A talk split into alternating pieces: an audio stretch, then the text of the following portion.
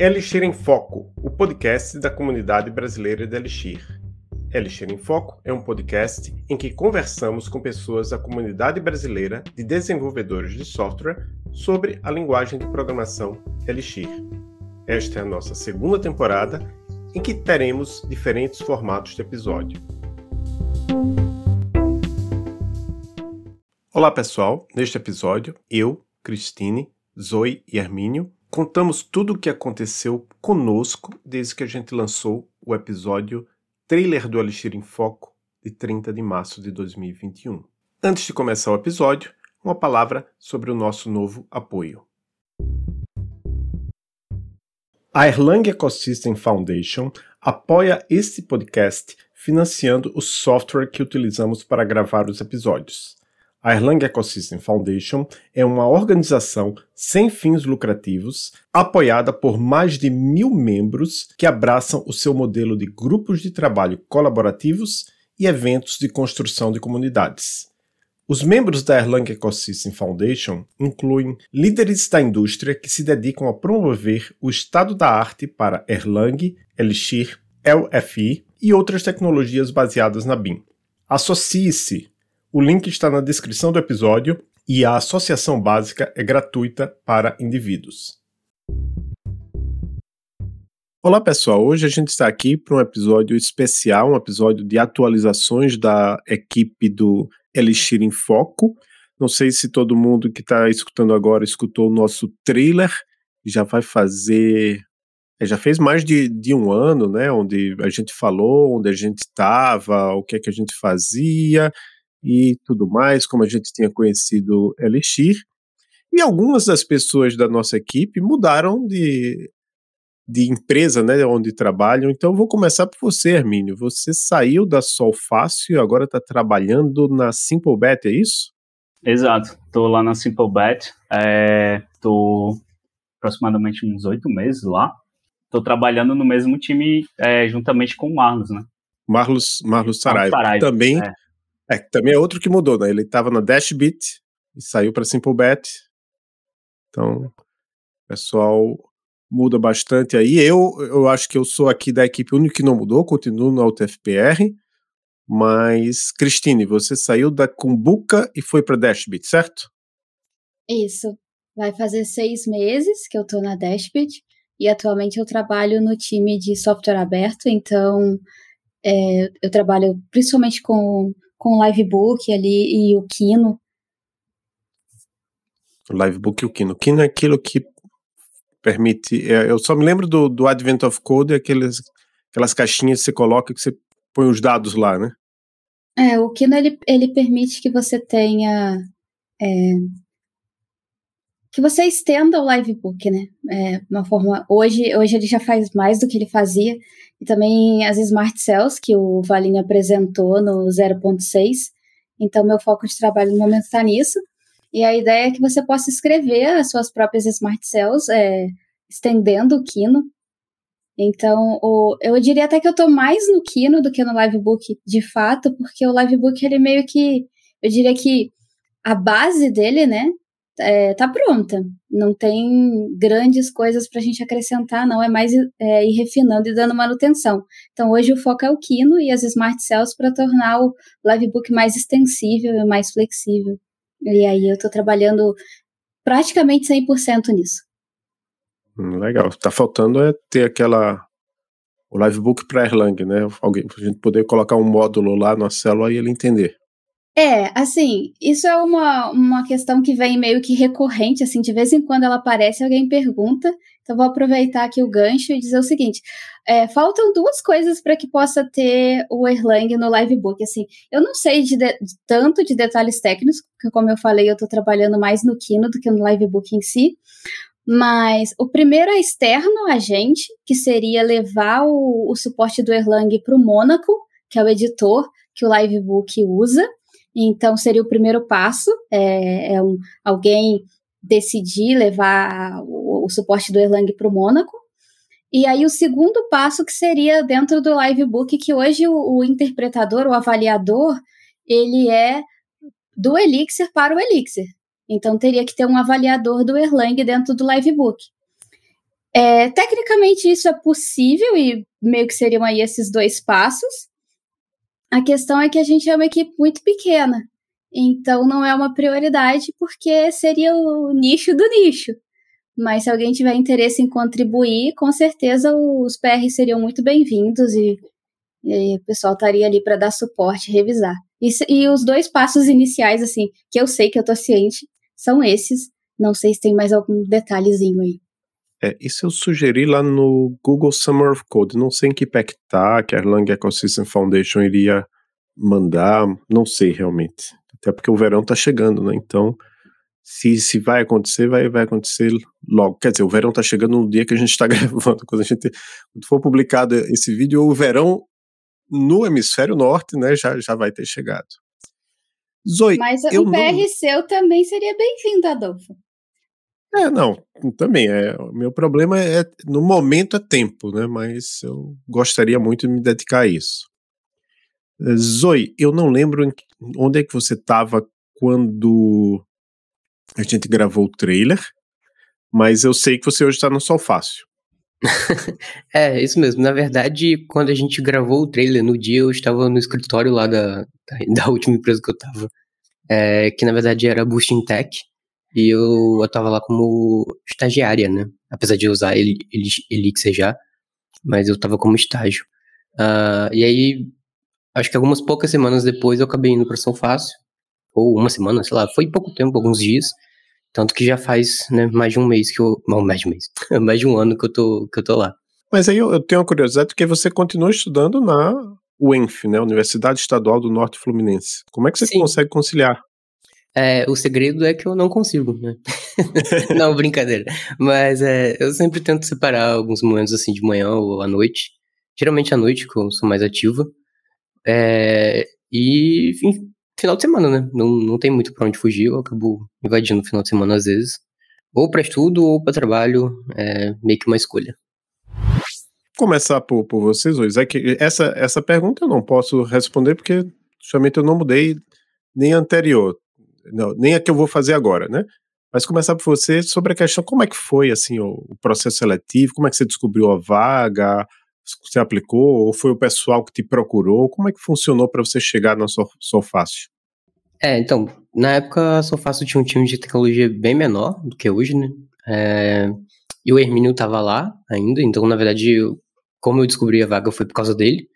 Uh, eu lembro de a gente estar tá conversando sobre o podcast e aí eu. Na época eu tava procurando alguma vaga nova, né? Uh, ah, para atuar como júnior, e aí ele né, me passou a vaga e falou: Ah, tenta aplicar, por que não? E aí foi quando conversei de fato com o Vitor, né, que ainda tá como CTO lá. Uh, e a partir daí o processo foi desenrolando. Joia. O Vitor, que foi nosso entrevistado. Sim, no dois segundo. ou três. Acho que foi no segundo. É. E Hermínio, como é que você chegou lá na Simple Bet? Primeiro foi uma luta aí diária, né, de conseguir é, evoluir um pouco o meu inglês, né, que era bem precário no começo, eu sempre é, deixava a desejar, ou tipo assim, sempre ficava me sabotando, né, essa questão de aprender de fato o inglês a um nível de conseguir me comunicar e compreender o que as pessoas falavam, e aí eu saí aplicando, tipo, sei lá, tomei um, uma chuva de nãos aí, porque meu inglês não era bom, sei lá, eu, eu, eu chutaria aí, somatizando tudo, por volta de uns, umas 15 aplicações, levando um não na cara, dizendo, tipo assim, teu inglês não tá bom o suficiente. E a cada não, eu ficava, tipo, martelando ali no inglês, tentando evoluir. E aí, eu já, já tinha dado o, o certeza, tipo, eu não vou aplicar enquanto eu não der um tempo, para descansar também, porque é um, é um gasto de energia muito grande, né? É de ficar aplicando para vaga e tudo mais, então é quase um, um trabalho ali full time, né? Isso daí. Eu já tinha investido muito tempo nisso e, enfim, várias aplicações e, e sempre é, sendo recusada.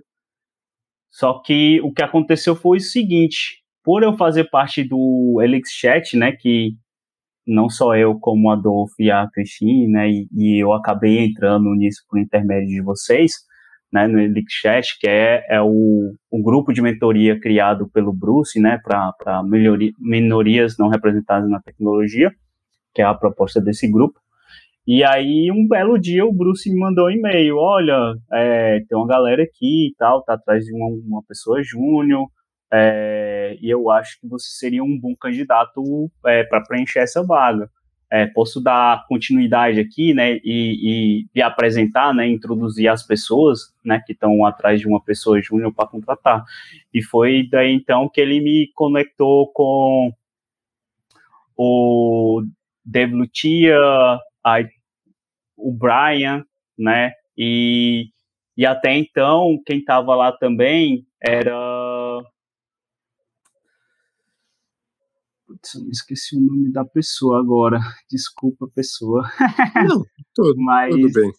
Mas assim, é, ele, ele é muito próximo, ele é muito amigo do Bruce, né? Essa pessoa que estava saindo de lá, e a ideia seria é, achar pessoas júniores, né? Tipo assim, para ter aquela escadinha, né? De, de, de engenheiros lá, né? Tipo, júniores, né? É, é, mids, pleno. né? Pleno, né? E pessoas sêniores, né? E, e aí eu, eu, eu topei, né? Participei, né, de todo o processo é, e acabou dando certo e, e entrei lá. Sim, meu inglês não estava bom o suficiente, foi difícil pra caramba. Nas duas primeiras semanas eu pensei em desistir, chegar e falar com meu manager, tipo assim, caralho, isso aqui não é para mim. Só que aí, por sorte, no dia que eu tentei falar com ele, ele estava se preocupado, tendo várias reuniões, aí eu deixei para a outra semana, e aí na outra semana foi ele que me chamou para uma conversa, e aí a gente setou as expectativas, assim, ele acalmou os anos e tudo mais, e aí eu fiquei mais tranquilo, e aí eu falei, não, beleza, eu acho que dá para continuar, dá para continuar, dá, vamos ver e vamos sentir, e aí, tipo, ele é uma pessoa muito incrível, né, que é o, que é o David Lutia, tipo assim, sinto falta dele é, no meu dia a dia, ele saiu aí, né, para para novos desafios, grandes desafios, né? Ele criou uma empresa dele aí, que ele agora ele é CTO, né? Mas, assim, ele me ajudou muito, muito, muito, muito mesmo. É, nesse, nesses primeiros meses, assim, de empresa, assim, eu vi uma evolução muito grande minha, né, e ele dando todo esse suporte, uma pessoa incrível. É, legal ver isso aí, essas conexões, né, que a gente fez até antes e fazendo efeito agora, né, e a, a, última pessoa a explicar, eu, eu, acho que eu sei um pouco da história, mas eu acho que seria interessante ouvir o, você contar a, a história, Cristine. Como é que você chegou na Dashbit? Então, eu vi a vaga que o Valim postou no grupo do Telegram e ignorei, mas um passarinho veio me contar que o meu nome tinha sido cogitado como uma pessoa interessante para preencher. Eu acho que foi uma questão assim do timing perfeito, porque a gente tinha entrevistado o Fios e o Valim, tipo, no intervalo de 15 dias antes. Então eu acho que eu tava fresca na cabeça deles. E então foi a Raquel que, que veio falar comigo, mas outras pessoas também vieram falar: nossa, essa vaga é a sua cara. Eu falei, uai, é, quem sou eu na fila do pão? Mas vamos tentar, né? O, o não a gente já tem. E o processo foi todo bem rápido. Eu enviei o currículo e marquei uma conversa direto com o Valim, assim, foi uma conversa mais informal mesmo. Ele não tem, assim, aquele processo seletivo de, de empresa mesmo, até porque é um time pequeno, é um time todo que se conhece, né? Que trabalha muito junto, assim.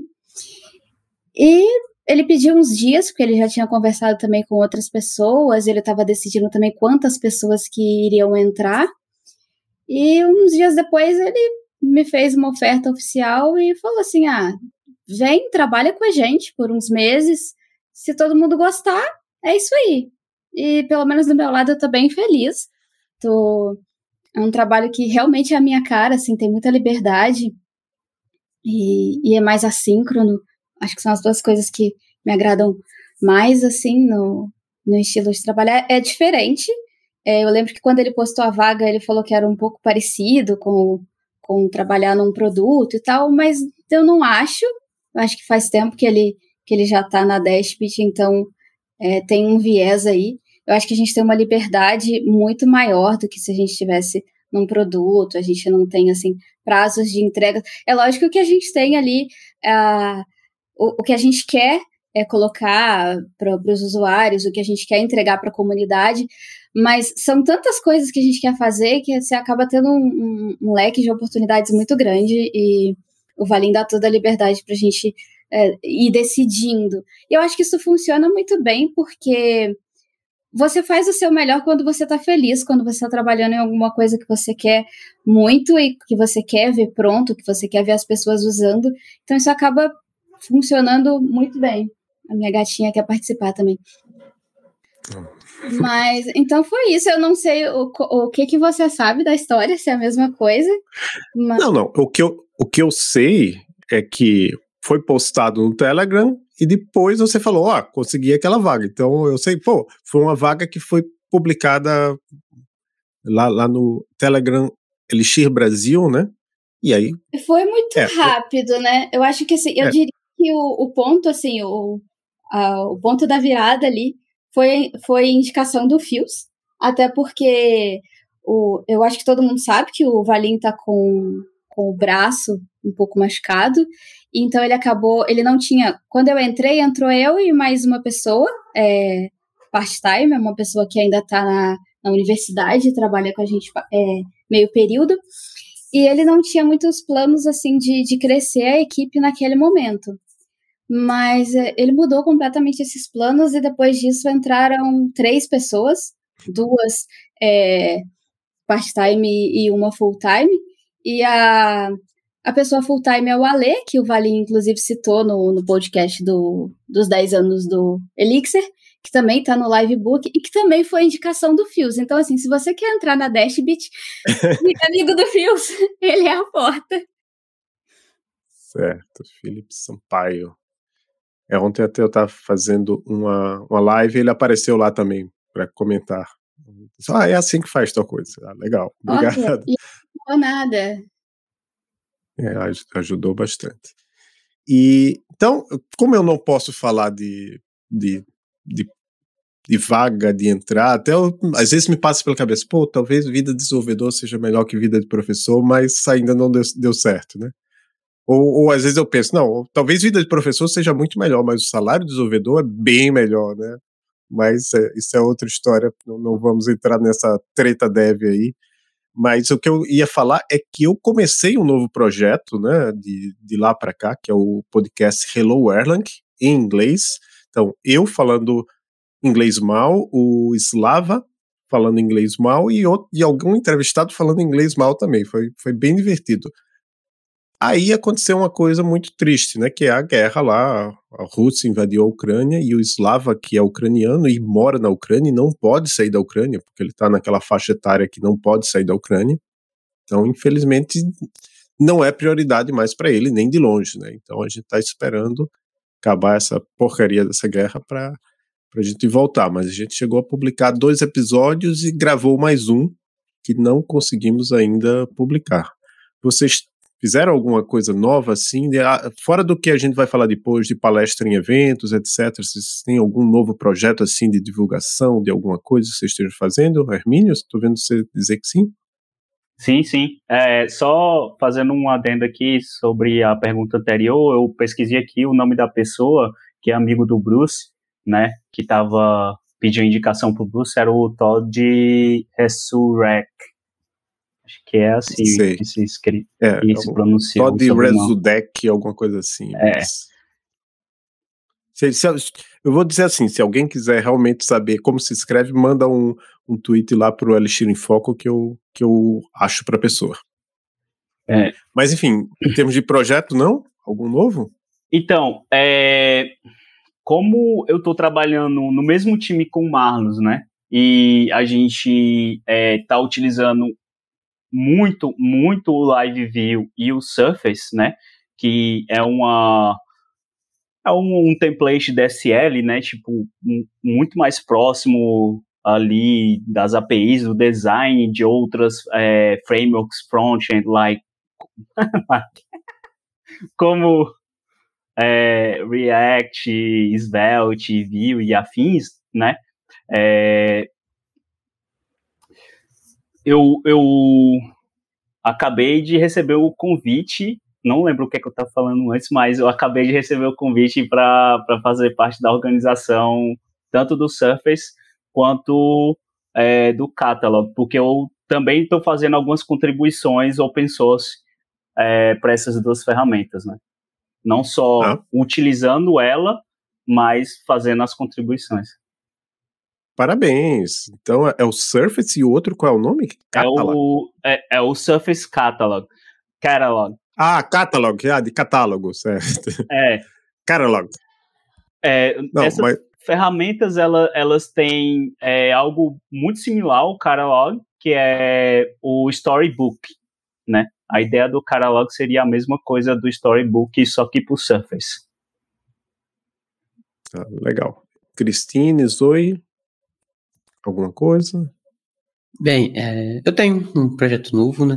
Uh, na verdade, deixa eu ver como é que começou. Eu abri o Twitter, na verdade foi bem aleatório. Eu abri o Twitter uma, um dia e aí alguém tava, alguém fez um tweet tipo que queria aprender Go. Uh, e aí uma das pessoas que eu sigo e, e essa pessoa que queria aprender tava pedindo material, enfim, conteúdo. E uma pessoa que eu sigo uh, respondeu com, com um livro chamado Learn Go by Tests, with Tests. Uh, e aí eu fui, dei uma olhada no livro, falei, bom, legal, gostei da, da, da metodologia, assim, achei que tava... Uh, um dos requisitos era já saber um pouco de Go ou um pouco de programação no geral. Uh, e aí eu pensei, bom, acho que o XUnit encaixa bastante com, com, com a metodologia de TDD. Eu falei, por que não uh, dar um, tentar fazer também, né? Então eu comecei a escrever a versão em, em LX, que no caso seria o LX with é, Learn LX with Tests. Uh, já tem um primeiro capítulo feito, né? Mas ainda falta algumas, algumas pequenas correções e escrever os próximos. Uh, é um projeto de código aberto também, então eu aceito contribuições, e principalmente para as traduções, porque eu queria muito lançar em inglês e em português simultaneamente. Uh, mas é isso. Cristine, sei, só, se não tiver nada é só dizer não. Assim, é um projeto mesmo, algo mais aberto, eu não tenho no momento, mas uma coisa que, que eu tenho feito é, eu estou aproveitando que, porque assim, é, eu estava numa startup e antes dessa startup eu estava em outra startup, então eu vim de, de um ciclo assim, é, startup é corrido, é, é tudo para ontem, é, eu gosto, eu gosto, assim, eu sou uma pessoa que um pouquinho de caos é, me dá satisfação, não vou mentir. Mas uma coisa que eu tava sentindo bastante falta era de ter, assim, tempo para me dedicar a estudar coisas completamente fora do, do escopo do trabalho, assim, ah, eu tô afim de aprender sobre X, mesmo que isso não tenha uma aplicação imediata em nada do que eu tô fazendo, só por aprender, só por, por curiosidade. E aí uma coisa que eu tenho feito hoje, assim, aproveitando é, tanto assim, a equipe técnica da Dashbit é maravilhosa, então eu estou ali com contato direto com, com, pessoas que podem me ajudar em basicamente qualquer coisa que eu queira aprender, é, de, de computação, de linguagens.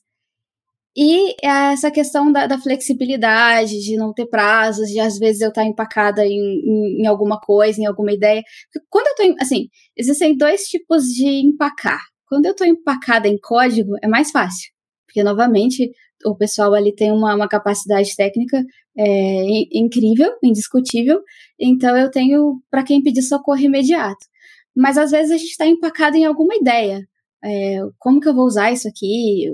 Como que eu quero que seja a experiência de uso? E isso é mais difícil. Então eu tenho usado muito esses momentos assim. Eu dou uma pausa, porque eu não preciso apressar, eu não, não tenho um, um prazo urgente para entregar aquilo e tenho usado esse tempo para estudar coisas por fora, assim, fora do, do escopo do que eu estou fazendo.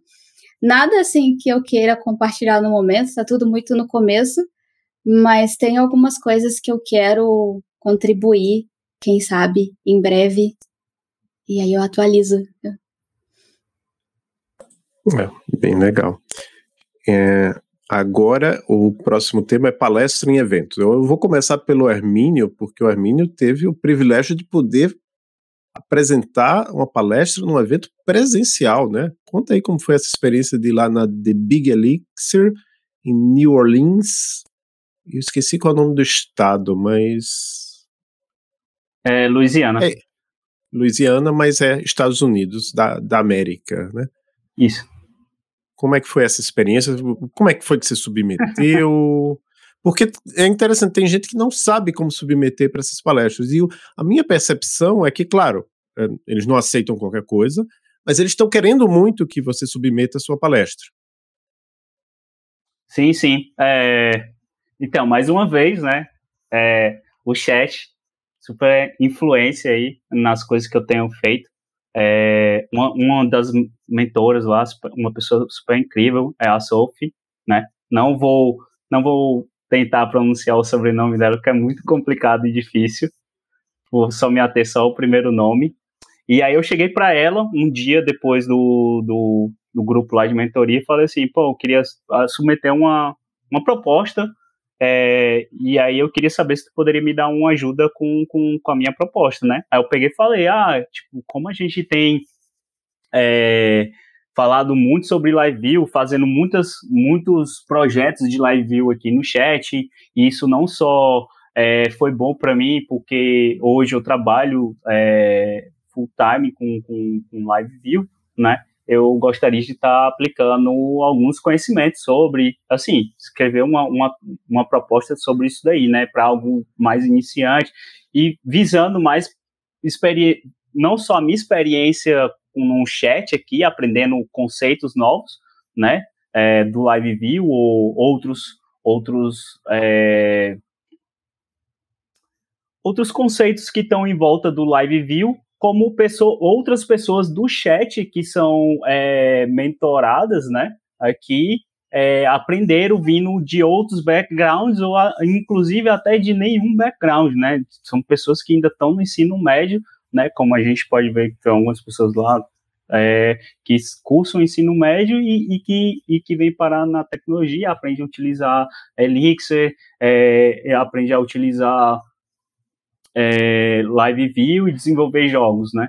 Então, foi bem focado nessa proposta, né? E como a ElixConf do ano passado teve muita coisa de Live View, né? E eles decidiram criar essa Elix, é, da Big Elixir focada 100% em Live View, né? É, então, ela pegou e falou assim, ó, na conferência da, da ElixConf foi muito focada em, tipo assim, ah, faz dessa forma, tipo assim, ah, as melhores práticas são essas, dessas coisas e tudo mais. E aí seria legal uma, uma, uma talk introdutória de coisa que tu chegou a, a aplicar, experimentar ali, fazer uma experiência e quais, o que é que tu tem para compartilhar sobre essa tua vivência, né? E na, na trilhando algo que chegou a desenvolver. E aí a gente desenvolveu ali a ideia, né, sobre criar uma aplicação ali, né, e utilizar e onde essa aplicação tivesse é, um uso ali real, mesmo para ajudar meetups e coisas assim do tipo, que foi um, um, basicamente a minha ideia foi pegar algumas funcionalidades que são legal de uma plataforma da Uva que é, a CodeBeam né, usou bastante nesse período de pandemia, né, para fazer eventos virtuais e tem algumas funcionalidades lá que eu julguei que seria muito interessante, muito legal e daria para desenvolver super bem com, com Live View e aplicar isso e disponibilizar esse, esse projeto para meetups utilizarem também para agregar valor no, no meetup, como é, listar, listar as talks, tem a interação do público, né, que assistiu a talk ali, de dar o like, ou então, inclusive, mandar um comentário, alguma coisa assim do tipo, é, pro, para a pessoa que está apresentando, né? E aí a pessoa às vezes estoura o tempo dela, ela não consegue responder todas as dúvidas, todas as perguntas, né? Ali no momento. E aí, em um outro momento aleatório, é, ela consegue ir lá ver, a, ver os comentários e, e, responder, interagir, ou inclusive nem sempre o próprio é, apresentador ali da talk, né, ele não consegue, sei lá, foge do conhecimento dele e outra pessoa pode ir lá e, e, e responder nessas dúvidas para as pessoas que estão perguntando sobre a apresentação da pessoa, né? Então, é meio que a funcionalidade, a minha proposta foi, foi bem focada nisso. E aí teve a barreira do inglês, né? É, né? Como, você, como eu falei antes, né? Tipo, foi, foi difícil, né? Tipo, acho, conseguir o primeiro emprego utilizando uma, uma, uma língua, né? Uma segunda língua, né? E ainda mais é, ter que apresentar isso presencialmente, né? Eu, eu morri algumas vezes, tinha algumas paradas cardíacas ali no começo, mas foi indo, né? Tipo, eu pisei lá no palco, foi indo, fui desenrolando, e aí fui ficando mais confortável e consegui apresentar ali com quase tendo uma parada cardíaca, mas foi, né? Tentei transparecer que estava tudo ok. Quantas pessoas tinha ali no, no auditório?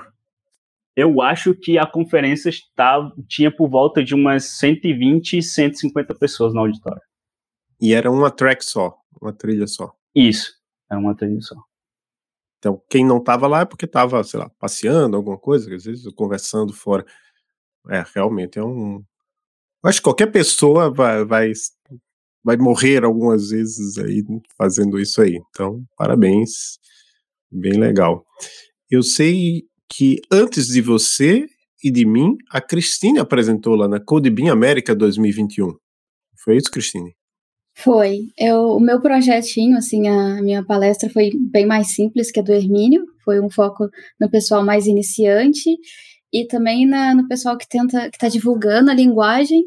E o que eu fiz foi um, uma apresentação mais voltada para poder cativar as pessoas para o Elixir e para a Live View é, e também para a Live View como ferramenta é, de ensino da linguagem, né? E o que é bem interessante, porque hoje o Livebook também a gente tem esse intuito de ser uma ferramenta que ajude as pessoas a aprenderem a linguagem, a aprenderem o ferramental. Então, tem um significado bem especial para mim, tanto essa talk quanto estar tá trabalhando no Livebook, é algo que me dá bastante satisfação. E também foi uma influência da Sophie, foi ela que me deu, assim, o, o, o empurrão inicial quando eu falei que estava pensando assim. E, e também da Raquel, não só a Raquel, mas assim, é, todo mundo ali do, do Elixir Lab, a Ju e a Elaine também me deram muito apoio e aguentaram assim um pouquinho de drama, de desespero. Mas a Sophie foi a pessoa ali que, que deu o empurrãozinho inicial, falou: não, é, vamos, que você precisar, eu tô aqui eu acabei assim não apresentando para ninguém antes da, da apresentação de fato, porque eu tinha três meses para fazer e três dias antes eu estava é, fazendo. Mas, mas eu acho que deu tudo certo. Teve, teve uma assim o pessoal que assistiu gostou bastante. Eu recebi bastante feedback positivo depois. E teve o, o Carlo que que desenhou, né, fez o os desenhos da, da minha talk, então isso também foi, foi muito legal. E foi a primeira vez que eu, que eu palestrei. É, eu quis aproveitar, assim, que, que a maioria das conferências elas estão acontecendo online para ter uma oportunidade mais acessível para mim. E foi a primeira e foi em inglês. Então, muita gente disse: Nossa, você parecia muito tranquila, estava muito fluida, mas eu estava assim, gelada. Eu tava morta por dentro, igual o Hermínio disse. Mas, mas foi uma, uma experiência bastante interessante, assim. E, e, assim, pensando, né, em onde eu tava quando eu, quando eu fiz essa palestra, em onde eu tô hoje, é, eu, eu não, não consigo me ver em, uma posição melhor. Eu tô realmente satisfeita de, com o que eu tô trabalhando e o que eu ando fazendo. Tá bem divertido. Mesmo com bastante JavaScript, tá bem divertido. Bom, Cristina, então você falou na CodeBeam América, eu falei agora recentemente na CodeBeam Europe.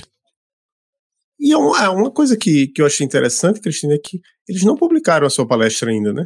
No YouTube. Eu acho que não. Não são todas as palestras que são publicadas.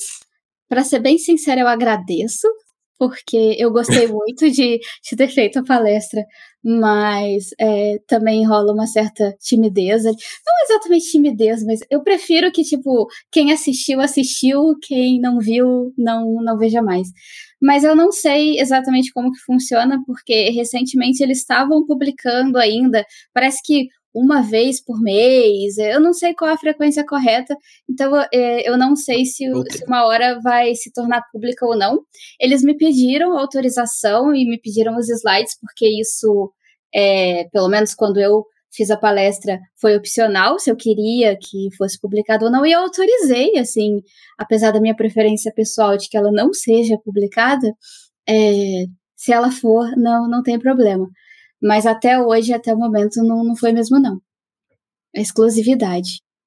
É, eu tô vendo aqui no site que eles eles estão postando a cada três dias eles postam alguma coisa eles estão postando muita coisa CodeBeam V de março que eu acho que foi um meio que uma substituta da CodeBeam Europe e é, tem muita coisa ainda para publicar o que eu lembro é que quem estava no UVA, uma época, tinha acesso à sua palestra, né? A gravação lá, mas era só para quem estava no UVA. É. Eu acho que até isso, isso eu aí eu perdi. Eu o link. Eu tenho o link da palestra. Ele, ele é não listado no YouTube, mas ele não é privado. Quem tem o link consegue assistir. É, eu, eu acho que é no, no UVA fica por seis meses. Também faz tempo que eu não acesso, enfim, detalhes técnicos, mas eu não sei dizer se se um dia vai ser publicado ou não. É assim, sendo bem sincera também, o Live View ele tem tem sofrido mudanças assim rápidas, né? Tem não não muda, tem evoluído rapidamente. Então assim, o conteúdo, se a gente for pensar no conteúdo, na parte de, de cativar as pessoas para a linguagem, de cativar as pessoas é, para olharem Live View com potencial educacional, é, o conteúdo ainda é bem válido. Mas em termos de código, talvez não faça muito sentido mesmo não, porque já mudou um pouco. Tudo bem que o projeto é simples, não, não, não teria ali também nada muito prejudicial, mas não sei se agrega. Eu também poderia. É, eu fiquei, inclusive, eu prometi isso para a Sophie e acabei não cumprindo por questão de tempo e porque eu sou enrolada às vezes de tornar o, a ideia da palestra, né, é, em um post para o Elixir School é, explicando ali o ciclo de vida do Live View, ela achou a forma com, como eu expliquei interessante, bem acessível, mas isso nunca foi para frente, quem sabe agora, né? É, é, um, é uma boa. Hermínio, vou, me cobre, me ajude. É, eu tô vendo, eu dei uma entrada lá no, no site da, no YouTube do, da CodeSync, eu vou deixar até o link na, na descrição, porque tem a palestra lá da Elaine Watanabe, né? Quatro meses atrás eles publicaram, foi na Elixir Conf 2021. Tem outras aqui, a do, do Exercism V3. A minha foi sobre Exercism também, não sei se vai ser publicada aí quando, mas tá, de novo, é a mesma coisa. Eles, a gente tem acesso lá ao, ao link privado do YouTube. E, e, você, Zoe, você ministrou alguma palestra, algum evento que eu não esteja sabendo? Um, palestra em si, não. Apesar de eu ter alguns planos, na verdade, eu queria começar a fazer algumas apresentações mais internas ali na nossa alface e depois aplicar para algum evento maior. Mas sobre eventos, eu, na verdade, fiz parte da comissão organizadora da, da SCTI, que é da Semana da Ciência e Tecnologia da Informação, uh, lá na, na UENF. Uh, é um evento, é uma, a semana acadêmica, no caso, e aí seria um evento anual na qual os alunos de, certa, de certo período organizam e, enfim, eles podem convidar é, quem quiserem para falar sobre diversos tópicos dentro da, da área de tecnologia. Uh, foi isso. É, eu, eu lembro de, desse evento que eu participei lá, eu acho que teve dois, né, eu acho, durante a pandemia. Duas edições, nem, nem lembro não, mais. Não, as edições, na verdade, são é uma por ano, né? Então, Sim, mas durante a pandemia, 2020 e 2021, já foram dois anos. Ah, durante a pandemia toda.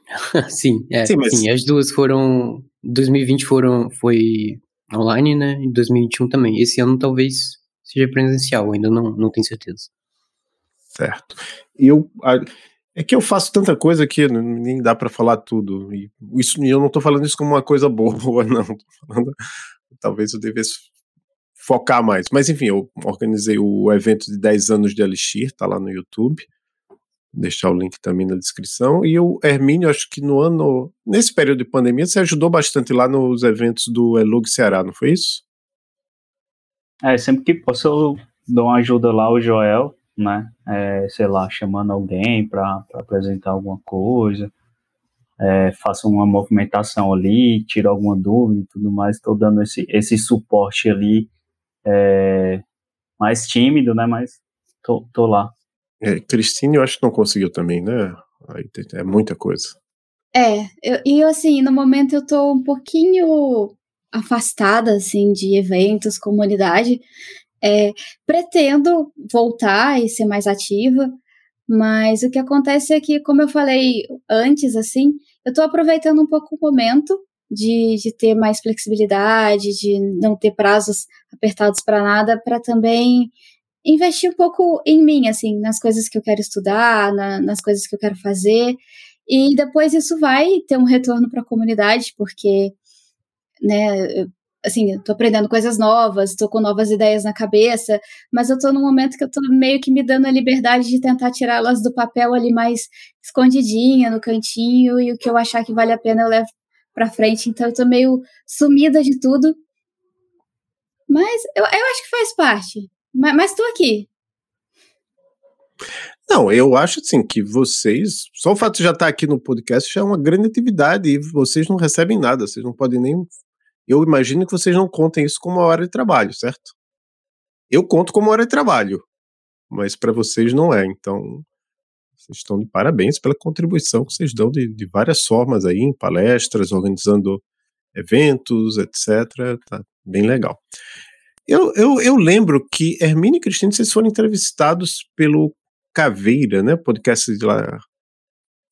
Nossa, faz a, tempo. Caverna da Programação. Isso, Mas foi antes do, do, podcast.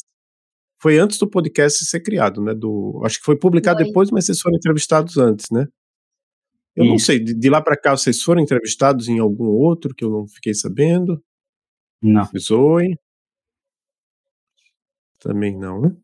Eu lembro que eu fui entrevistado pelo Elixir Mix e Elixir Wizards. Um dos dois foi já, a gente já tinha criado o podcast, mas realmente eu não lembro qual dos dois foi. Mas é só deixar procurar e deixar o link depois. É, de novo, é a mesma coisa, falando inglês mal, mas é aquilo, a gente se comunica. Ah, um, uma coisa que eu, que eu lembrei de falar, mas acabei não. passou.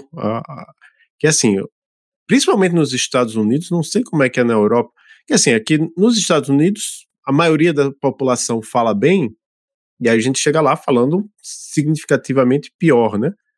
Mas também tem muita gente que não fala tão bem lá. E assim, e o americano médio não fala nenhuma outra língua, nem, nem espanhol mesmo, né? Raros são os americanos, sei, talvez 30, 40%, não vou estar chutando aqui. Então, pô, tem um estrangeiro aqui, além de falar a língua dele, ele fala a nossa língua, pô, que legal, né? Os, os, as boas pessoas que eu conheci lá me, me falavam isso. Pô, que legal que você sabe a, a, a nossa língua. Mas. Uh, então tem, tem, tem essa característica. E lá na Europa todo mundo fala uma língua em inglês, né? Aí talvez. É, mas também o, o pessoal lá. Que assim, às vezes, não sei se vocês têm essa sensação, mas às vezes um sueco falando inglês é mais fácil para a gente entender do que um, um americano, um britânico, né? que ele fala uma coisa um pouco mais pura. Mas enfim, vamos mudar de assunto porque eu, eu já o Hermínio já explicou um pouco isso, contribuições com open source e de novo, é que eu estou querendo saber as novidades, mas não tem obrigação nenhuma de vocês terem feito nada disso. É, o problema é que vocês já fazem isso. O Hermínio está fazendo isso no, como parte do seu trabalho, certo? Do, do Surface, Surface Catalog. Christine está lá no, no Livebook também como parte do trabalho. É, hoje todo o meu trabalho é com software aberto, né? Então, assim, tudo que eu faço. Hoje a minha existência é uma contribuição com o software aberto. É, e eu, eu deveria estar contribuindo com algum projeto, mas eu não estou também, mesma coisa, está fazendo coisas demais. Zoe, não sei se está contribuindo com, com algum projeto de open source, de código aberto. É, além do, do, do meu próprio projeto, acho que ainda não, mas Uh, acho que eu posso dar um spoiler que talvez venha mais coisa por aí, né, nos próximos meses. É, mas o que você falou publicamente foi o, o livro, né? O livro eu não estou considerando muito porque é, é, é, é, open source, mas não é software. É, tem essa questão, faz, mas faz parte da, dentro da, da contribuição, né? Então. Uhum, tá no GitHub. não, não tanto. Ah, é, não, é, no caso, é um Gitbook, mas não é GitHub, né? É um. É um. Ah. É feito com Markdown, né? É, porque o Gitbook, na verdade, é só uma aplicação que pega o Markdown e renderiza aquele, aquele layoutzinho. Exatamente, bem legal. É, eu, atualizando aqui também o pessoal, eu acho que a, já no, no começo desse episódio eu vou ter falado, mas é só lembrar que a gente tem uma parceria agora com a Erlang Ecosystem Foundation. Então, provavelmente antes de, do, do episódio eu vou, vou fazer um, uma propagandazinha, porque nós temos que agradecer a eles que nos ajudaram estão financiando aqui esse software maravilhoso que a gente usa para gravar. Eu digo maravilhoso porque depois Enquanto a gente grava, não faz diferença muito, né? Mas depois que grava, é muito melhor. É um negócio assim fantástico. A qualidade do áudio, que, comparado com, com o áudio que a gente fazia antes, é bem melhor. A gente teve também um, um, período aí, eu acho que é uma coisa meio contínua, mas é uma parceria com o ILX Pro, né, que é um curso lá do, do Gustavo Oliveira, ele dá o. É que esse Elex Pro é assim, é um curso bem avançado de LX, ele abre a turma e fecha, abre e fecha. E vai atualizando o material, né? Tem um grupo no, no Discord. E teve um período que a gente tinha um link lá, se você se inscrevesse por aquele link, a gente ganhava um como é que a gente chama? Quando a gente ganha uma, uma parte Cashback. do que a pessoa está. Cashback. Comissão? Comissão, comissão, é. A gente ganhou uma comissão, então é, é bem interessante essa parceria.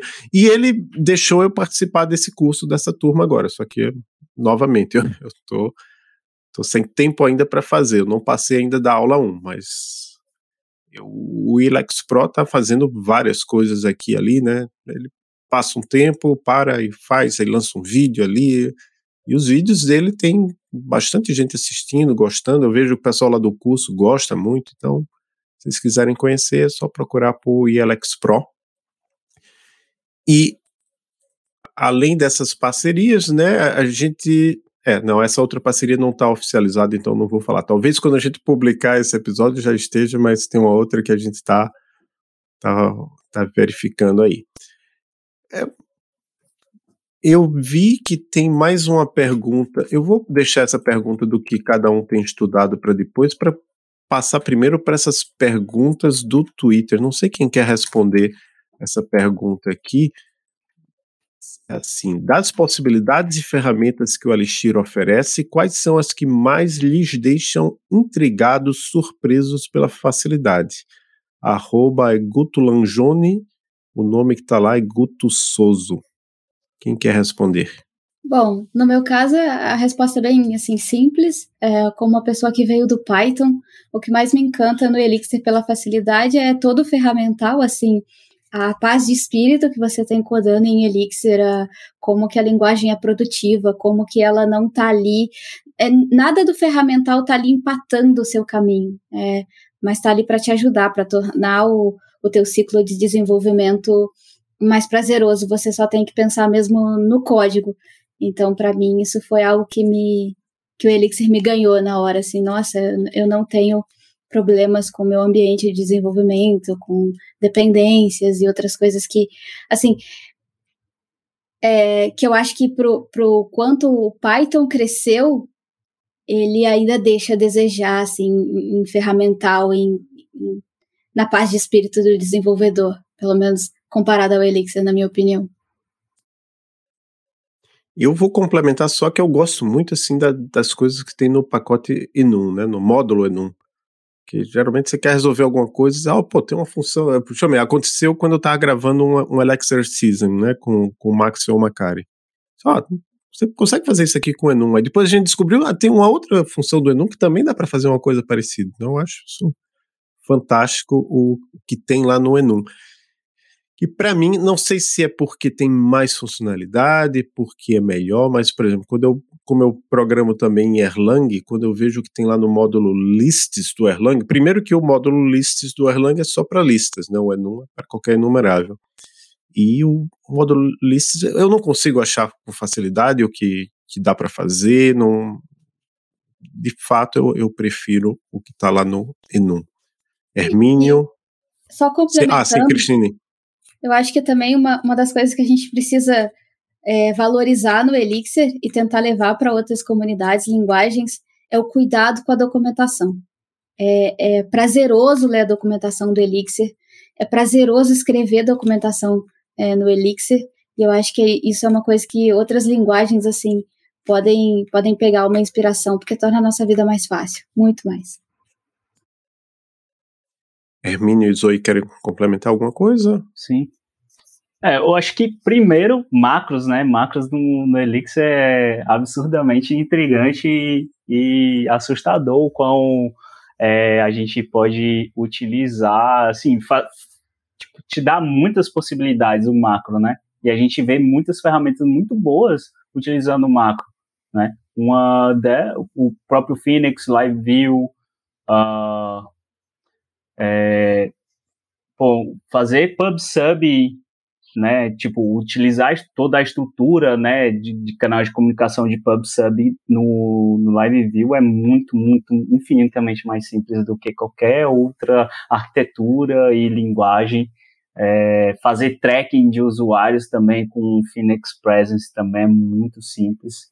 E eu acho que, por último, meu xodó ultimamente tem sido o Surface Catalog, porque é fazer uma infinidade de coisas é, utilizando esses novos conceitos do, do, do Phoenix Live View, né, que são, são os componentes, né, então tem um catálogo ali onde você pode brincar e testar os seus componentes, né, isolados, é, é surreal.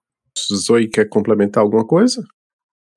Sim, uh, além da documentação que a Cristine já falou, de fato, uh, claro que existem outras linguagens que, que também têm o mesmo, ou um suporte parecido, mas do meu background não, não tinha visto nada uh, de perto, assim. Talvez o um pouco parecido seja o, o, a documentação do, de Haskell, mas é meio complexa também. Não é nada tão claro quanto, quanto o Elixir. Uh, Sim, é a mais bonita também. É, e aí. Mas além disso, eu. eu Peraí, você sobre... tem que. Você tem que é explicar. Porque eu acabei... É, você leu e o pessoal que tá ouvindo não sabe o que é que você tá falando. Sim, foi uma reação muito, muito natural. Mas é que a Cristine de, botou aqui no chat que a documentação é mais bonita também. E é, isso aí eu não tenho como discordar. Uh, mas um segundo ponto eu queria dizer sobre concorrência. Apesar de concorrência ser algo muito complexo em si, uh, o passo inicial, digamos assim, o primeiro passo dentro da linguagem é relativamente simples comparado a, a outras linguagens, uh, principalmente por causa da BIM. Claro que se você já tiver um background com concorrência, é, com threads ou outras formas, outras arquiteturas, talvez uh, sua mente bugue um pouco, mas se você tiver, for sua primeira experiência, digamos assim, vai, vai ser um pouco mais fácil, eu diria, de, de, de compreender, tal, não, talvez só pela sintaxe, não só pela sintaxe, mas pela teoria também. É, é, um, é uma coisa, tá até conversando com, com o Emanuel lá do Alex Pro, né, que ele acha que assim, que talvez a gente devesse ter um material mais básico para quem está conhecendo concorrência com LX e Erlang, porque dizer, meio, talvez a boa parte dos materiais já supõe que você já saiba uma série de coisas de concorrência. Mas enfim, isso é, é tema para outros episódios, talvez. É, eu quero terminar com alguma coisa assim mais pessoal, talvez vocês possam. Eu sei que o Hermínio de vez em quando faz isso lá no Twitter sobre coisas que a gente faz nas horas livres, atividades, filmes, séries, etc. Eu criei, co-criei, digamos assim, junto com Joel Jucá, lá do Elug Ceará, o grupo lá no Telegram chamado Calisthenic Coders. Quer dizer, é uma coisa que eu tento fazer nas horas livres, não vou dizer que eu faço muito, que é calistenia. Hoje eu consegui fazer, hoje eu consegui pelo menos. Veja, é, é bem pouco, é oito minutos, mas eu peguei umas argolas assim, fiz um, uns, uh, um pouco de calistenia, mas queria fazer muito mais. Até o, esse clima hoje aqui em Curitiba tá horroroso, não dá vontade de sair por aí caminhando, mas. E eu, nas horas vagas, eu procuro assistir filmes e séries, mas eu não me lembro agora de nenhum que tenha me marcado muito. significativamente. Eu sei que o Hermínio falou um dia desse de uma série que eu acho que era Severance, era isso, Hermínio? Exato. É uma série Você da, gostou? da Apple. É, eu achei muito legal o, o conceito que eles trazem, né? Porque, tipo, é um, sci, é um sci-fi, né? E aí ele, to, ele aborda exatamente a questão de é, como é que a gente conseguiria é, isolar 100% a nossa vida pessoal da profissional. E nenhuma delas podem é, intervir uma na outra ou ter conhecimento, né? E é assim, tipo, isso está focado no, nesse ambiente de trabalho, mas a gente pode levar isso para várias outras questões, né? Tanto religião, política e afins. É, eu, eu acho as séries da Apple incríveis, incríveis, assim, 10 de 10, não tenho nenhum que reclamar. As, todas as séries que eu assisti é, da Apple originais foram muito boas. É. E Cristine tem alguma coisa para indicar? Pode ter, vocês podem ter também nada para indicar, mas a gente sempre pergunta. É, de indicação eu não tenho, mas que não envolve telas e que eu gosto muito. Eu tenho um quintal é, relativamente bom aqui, que eu moro numa casa. E eu gosto de cuidar do jardim, da horta, de passar um tempo com os meus gatos, passar um bom café e, e relaxar um pouco. Ajuda a acordar melhor depois. Então, a sua indicação é jardinagem, cuidado do jardim. Que foi, foi, também a indicação da Juliana Helena numa palestra que ela deu em algum evento, ou foi na Elixir Brasil, ou foi na Codebin Brasil. Mas foi, foi bem legal a palestra da Juliana Helena. Então, se tiver online, depois assista essa palestra. É uma coisa que eu gostaria de gostar, porque eu tenho um jardim aqui do meu lado, mas eu não, não tenho muita paciência. Talvez questão de, de decidir começar a fazer, mas tem. Uma coisa ah, que eu acho que ajuda. Pelo menos para mim é a horta. Por quê? Porque eu gosto de comer uma verdura fresquinha, sem agrotóxico, você colhe ali na hora. Então você acaba criando uma relação meio de cuidado. Poxa, se eu não cuidar, eu, eu não vou ter aquele pezinho de alface. Fora que eu não sei aí, mas aqui está cinco reais um pé de alface murcho. Então, estou gostando ainda mais da minha horta. Legal, é, Zoe, eu acho que acabou cortando sua fala, porque... Sim, é, eu ia falar que eu gostaria de ter essa possibilidade, né, porque eu não... Eu gosto de jardinagem, mas não tem esse jardim. Morar em apartamento tem algumas desvantagens. O máximo que eu consigo fazer aqui é criar minhas plantinhas. É, é dá para fazer alguma coisa, né? é, assim, mas aquelas. É, com as pontas na, na parede, é isso que você ia falar? E hidroponia. Isso, a porta vertical. é, é, é, é, de se pensar. É, mas é, realmente é, tendo espaço até recebendo a luz do sol é, é mais agradável. E a chuva também, né? Porque tem dias que eu não tô afim de cuidar da hortinha, então a natureza cuida para mim. É verdade. É, aqui em Curitiba não. Quer dizer, se bem que passou, passou uns dois anos aqui tendo problema de falta de chuva. Agora tá chovendo normal isto é muito. Né? E, para terminar, o que cada um tem estudado? O que é que vocês. Hum, não precisa falar muita coisa, não. Lembra de alguma coisa e diz, pô, estudei isso aqui recentemente, ou esse blog post aqui eu achei legal e fui um pouco mais atrás. Começar por Zoe. Bem, dentro do ecossistema de GLX, eu tenho tentado me aprofundar mais no Live View, até porque eu tenho usado num, um outro projeto também que faço parte, da que faz parte da, da UENF, né, que é um projeto de iniciação científica. É, mas fora do ecossistema, eu tenho continuado a estudar sobre teoria de programação funcional e teoria de tipos, é uma coisa que me agrada, então uh, eu continuo, continuo, estudando e vendo alguns livros. Uh, no mais, é isso. Já é bastante coisa, né? Cristine? Uh, do mais recente, assim, que eu realmente tirei tempo para estudar e para investir foram mapas, porque uma das coisas que eu estou trabalhando no momento é de trazer é, algum ecossistema de, de mapas para dentro do Kino e para dentro do Livebook, e é um assunto, assim, que eu tinha zero conhecimento, agora tenho um mínimo, então é o que eu tenho, assim, estudado com mais afinco. É bem complexo, é, é divertido, mas é bem complexo, e tem, tem um, uns arquivos assim de mil, duas mil linhas para você declarar um mapa. É, enfim. Você fala mapa, mapa que leva, que mostram o terreno, né? Isso, mapa do mundo, de alguma cidade, assim, para você plotar informações é, em um mapa, por exemplo, você quer plotar terremotos de uma região, ou uh, índice de chuva, ou a temperatura, enfim, é, mapas no, no sentido de, de, de, Como que eu vou explicar? Não, é só, eu só quis dizer que não, não é o mapa que a gente usa em LX, né? De A, a, não. a B, a B, C não. leva a 3. E Hermínio? É, é, eu não tenho muito o que fugir, eu tô muito imerso nesse mundo do Live View e do Surface, né? É, do catálogo também. Então, assim, eu tenho refletido muito sobre as coisas que a gente tem feito na empresa, né? É, isso tem me dado muitos insights, muitas ideias, é, visto alguns padrões, algumas coisas assim do tipo, é, alguns alguns bons e, e não tão bons, tortuosos padrões, né? Aí e aí isso isso tem me dado um insight até para uma, uma possível proposta para submeter para ElixConf US, né? É, tô, tô amadurecendo ela, tô procurando algumas referências nesses, é, nessas comunidades de framework, como eu citei an anteriormente, né? Do, do React, Svelte e Vue, é, vendo o que é que eles têm utilizado lá de storybook, vendo algumas talks, coisas bem relacionadas às coisas que eu estou querendo abordar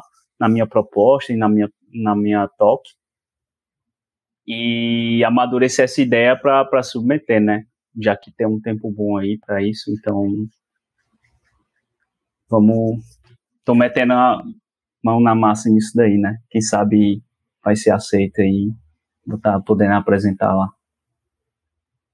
Quem está nos escutando, talvez não dê tempo, mas é aquilo, sempre sempre tem mais uma, né? Tem, tem a LXConf, depois a LXConf Europe, CodeBeam América, CodeBeam, tem um, um monte, certo? Não falta evento para você submeter. Então, quem está nos escutando, que já domina um pouco, às vezes também é interessante o ponto de vista do iniciante também. Claro, eu acho que o pré-requisito básico para essas conferências internacionais é que você tem que saber inglês, para as nacionais não. A gente deve ter a Elixir Brasil, a CodeBeam Brasil, então submetam, é sempre interessante ver pessoas novas palestrando. palestrando. É, é, o Hermínio escreveu que vai ser no final de agosto a Elixir Conf, né? Mas a questão é a submissão, não sei quando é que vai ser. Até quando? É até início de julho, se eu não me engano. É que eu não estou agora com isso na cabeça quando é que vai ser, mas é, é, eu acho que. Ah, vai ser começo de julho, né? A, é, 2 de julho. 2 de julho de 2022. É, Você está falando a data o... limite. Isso da ElixConf América. É, e, mas esse episódio vai sair depois. Então, por isso que é a minha preocupação, que vai sair 6 de julho. E eu, eu continuo tentando sempre que possível, arrumando um tempo, estudar um pouquinho de Erlang, né? No livro eu faço a série lá. Eu, eu renomeei a série para curso, né? Eu disse que é um curso de Erlang e lá no, no meu canal no YouTube, baseado no livro Aprenda um pouco de Erlang para um grande bem. Interessante, mais que eu já tenha algum conhecimento do básico de Erlang, eu sempre aprendo uma coisinha ou outra a mais lendo esse livro. E o que eu vi é que o livro é gigantesco, então eu, eu, eu devo ter gravado, sei lá, 30 horas de vídeos e, e ainda assim tá, tá faltando 70% do livro. Então, talvez lá para 2031 eu, eu termine essa série.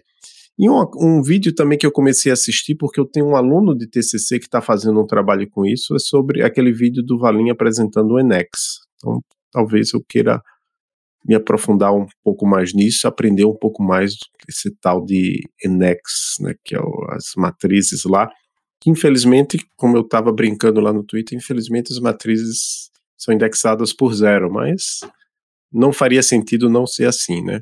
Tem que começar com zero, né, Cristine? Cristina. Olha o Adolfo me jogando na treta. Assim, opinião pessoal, gosto. Eu prefiro que comece com zero. É, eu acho também que tem um viés, a gente que já está trabalhando com programação há muito tempo, a gente esquece se teve dificuldade, se foi mais natural. Então, para mim, é natural, eu já estou acostumada, eu não quero que mude. Mas eu também não tenho nada contra linguagens que começam com um, gosto bastante de Julia. E não vejo muito problema, não tenho muita dificuldade é, em mudar de, de um para o outro, só tenho que lembrar. Mas, mas de preferência pessoal, eu sou Team comece com zero. É, mas o, o, meu ponto principal é que em LX não dava para ser, o, o Enex não dava para começar com um, é, porque as outras coisas. começa com zero, se você tivesse só uma parte que começa com um, seria bem confuso. E, e acho que que a ambiguidade seria pior do que qual, qualquer possível é, ganho aí. É. é. É a mesma coisa que Júlia, por exemplo. Não faria sentido começar com zero, porque o, todo o restante começa com um.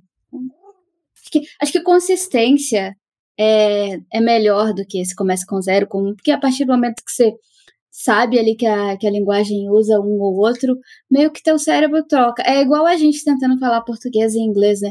Uma hora o cérebro percebe que mudou a língua e, e, e faz o, a troca. Demora um pouco, mas vai. Exatamente. Então é isso, pessoal. A todo mundo que está nos escutando, um grande abraço. Cristine, abraço. Hermínio, abraço. Zoe, abraço. E até o próximo episódio.